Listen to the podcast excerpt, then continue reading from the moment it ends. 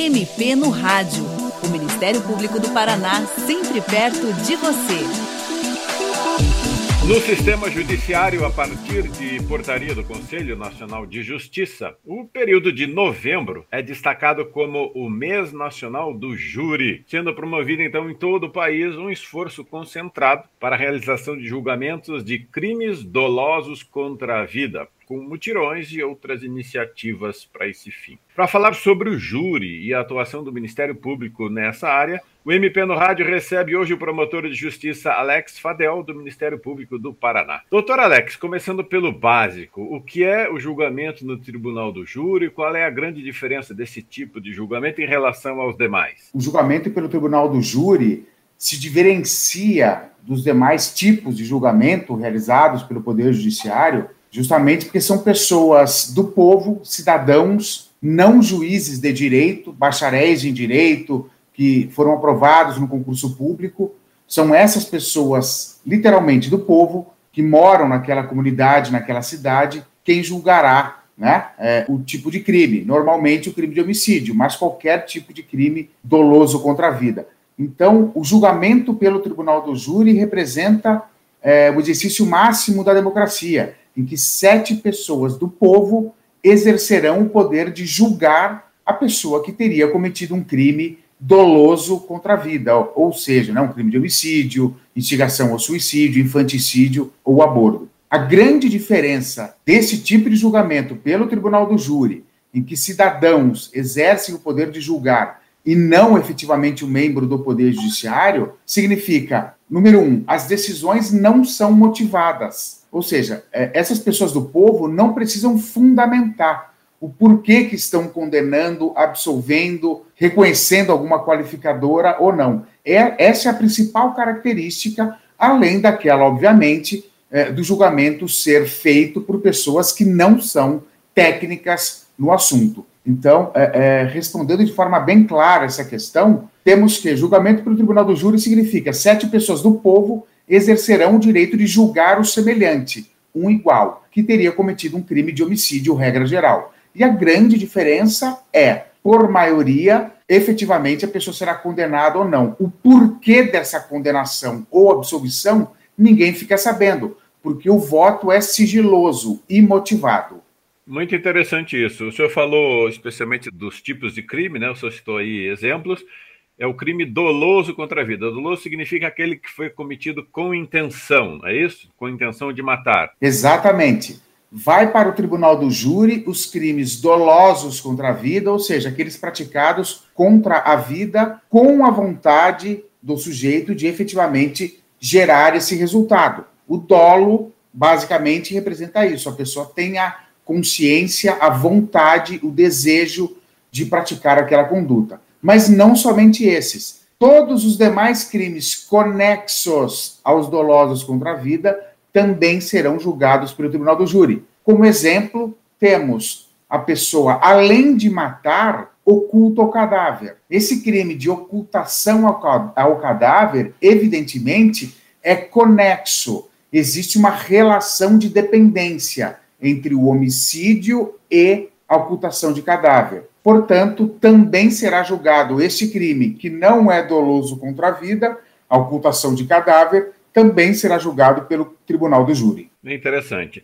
E no caso de uma tentativa não, não bem sucedida, a pessoa tentou matar e não conseguiu, vai também para o tribunal do júri? Sim, sim. Todos os crimes dolosos contra a vida, inclusive os tentados, serão julgados pelo tribunal do júri. Veja, é, ainda que efetivamente o artigo 121 do Código Penal fale que matar alguém é crime, existe o artigo 14, inciso 2 do Código Penal, que fala não somente matar é crime, mas também tentar matar. É, esse artigo 14 do Código Penal se refere aos crimes tentados. É uma norma de extensão, portanto não mata somente aquela pessoa que aperta o gatilho. Toda pessoa que de alguma forma colabora para que um sujeito aperte o gatilho comete o crime de homicídio. Eis aí o artigo 29 do Código Penal, que também é uma norma de extensão. Ou seja, tentativa de homicídio vai para o tribunal do júri, Sim. Por quê? Porque existe o artigo 14 do Código Penal, que justamente prevê ser a tentativa de homicídio um crime. Da mesma forma, a título de uh, curiosidade, mata não somente a pessoa que puxa o gatilho, repito, mas toda pessoa que de alguma forma colabora para esse resultado. Eis o artigo 29 do Código Penal. Essa pessoa que não matou, mas ajudou a matar, também será julgado pelo Tribunal do Júri. Perfeito. E como é que é a participação do Ministério Público nos julgamentos do Tribunal do Júri? Bom, uh, ocorreu um crime, regra geral, o Ministério Público é o titular privativo da ação penal, ou seja, ele tem atribuição de investigar ao lado da polícia, de processar por, por meio né, de uma denúncia, que é a petição inicial de um processo criminal, é, de pedir a condenação se houver elementos probatórios, de pedir a absolvição se não houver elementos para que haja condenação. Enfim, a participação do Ministério Público no processo penal em geral é como protagonista, é o titular da ação penal. No julgamento pelo Tribunal do Júri é a mesma coisa. Ou seja, desde a investigação até a execução da pena, o Ministério Público é protagonista é fundamental. É ele quem vai promover a, a, a acusação uh, desde o momento em que se oferece a denúncia até a sentença penal, se for o caso de condenação, condenatória. Depois disso, na execução penal também age como fiscal da lei, garantindo-se né, uma execução justa da pena. O Ministério Público, no Tribunal do Júri, na presença do Conselho de Sentença, é quem exerce a acusação, regra geral. Nada impede que peça absolvição também. Doutor Alex, o senhor falou várias vezes aí sobre o corpo de sentença, né, os jurados, que é composto por sete pessoas da comunidade. Como é que é escolhido esse grupo de pessoas? Bom, são escolhidos uh, sete pessoas para exercer a função de juízes leigos, né, participarem desse conselho de sentença, primeiramente por meio de uma solicitação do Poder Judiciário é, que no final do mês, no final do ano, melhor dizendo, anterior, manda ofícios para diversas entidades, empresas, poder público municipal, estadual, federal, solicitando a indicação de nomes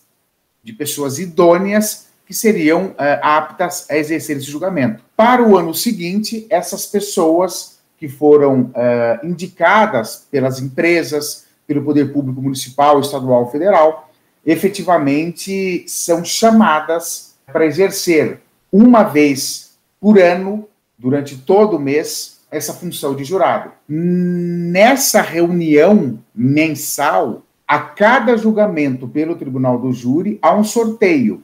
No mínimo 25 pessoas têm que estar presentes, né? Se houver menos que 25, pode acontecer o julgamento? Sim, sem dúvida alguma, desde que haja presente no local 15 menos que 15, o júri não pode acontecer. Mas essas pessoas participarão de um sorteio.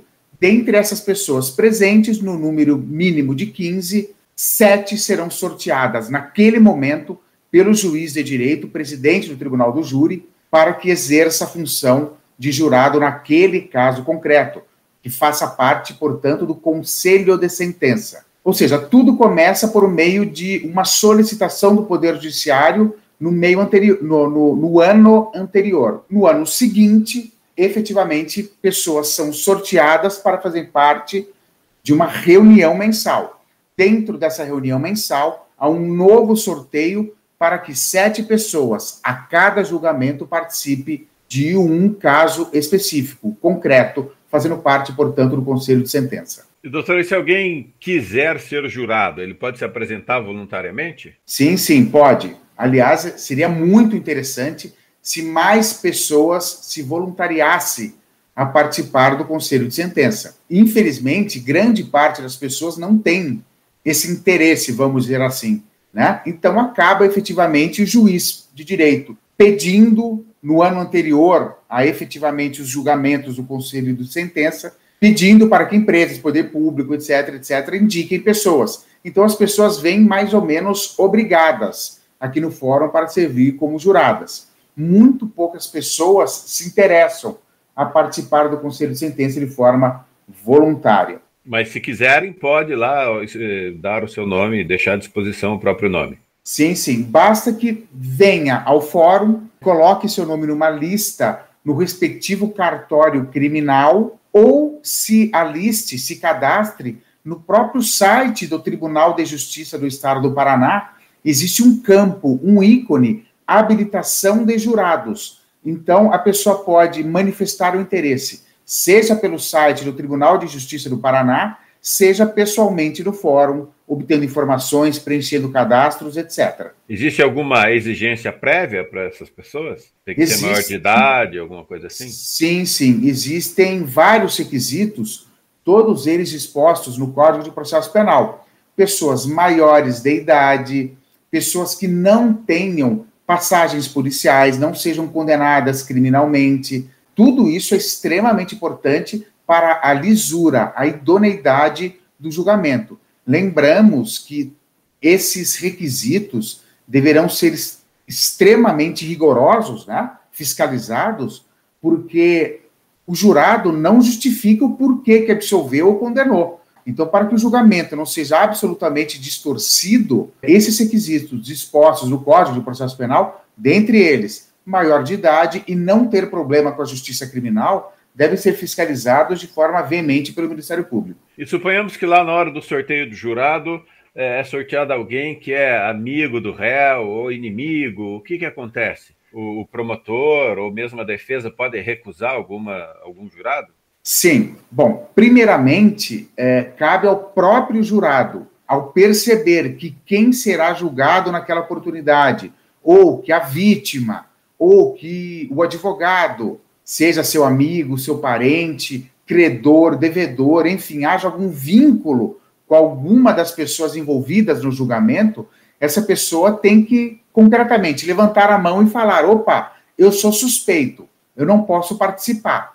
O Código de Processo Penal traz expressamente quais são essas hipóteses. Tá? Então, primeiramente, o próprio jurado deve uh, uh, levantar a mão e avisar ao juiz de direito, presidente do tribunal do júri, de que ele não pode julgar aquele caso concreto diante de alguma dessas situações. Ser familiar, eh, ser amigo, íntimo, credor, devedor, etc, etc. Além disso, no caso do jurado não, eh, não, não se manifestar a respeito disso, existe a possibilidade também do advogado e do Ministério Público recusarem imotivadamente qualquer dos jurados sorteados naquela oportunidade. Isso se chama recusa peremptória, recusa imotivada. O Ministério Público e a defesa podem recusar jurado sorteado no máximo por três vezes naquele julgamento, tá? Então existe a possibilidade, aliás, é uma das raríssimas exceções em que a defesa técnica fala antes que o Ministério Público no processo penal. A regra geral é que o Ministério Público sempre se manifesta primeiro e a defesa fale depois. Esse caso específico da recusa peremptória ou recusa imotivada é um dos raros exemplos em que essa regra se inverte. Efetivamente, a defesa pode recusar o jurado antes do Ministério Público. Perfeito. Doutor Alex, muito grato pela sua participação no, no programa de hoje. Acho que está muito bem explicado esse universo tão interessante do Tribunal do Júri, como o senhor disse, a democracia no Judiciário. E você, ouvinte, também pode participar do MP no Rádio. Envie seus comentários e sugestões pelo e-mail mpnoradio.mppr.mp.br ou pelo telefone 41 3250 4469. O programa desta semana teve produção e edição de Patrícia Ribas e apresentação de Tomás Barreiros. Até a próxima. Você ouviu MP no Rádio, uma produção da Assessoria de Comunicação do Ministério Público do Paraná.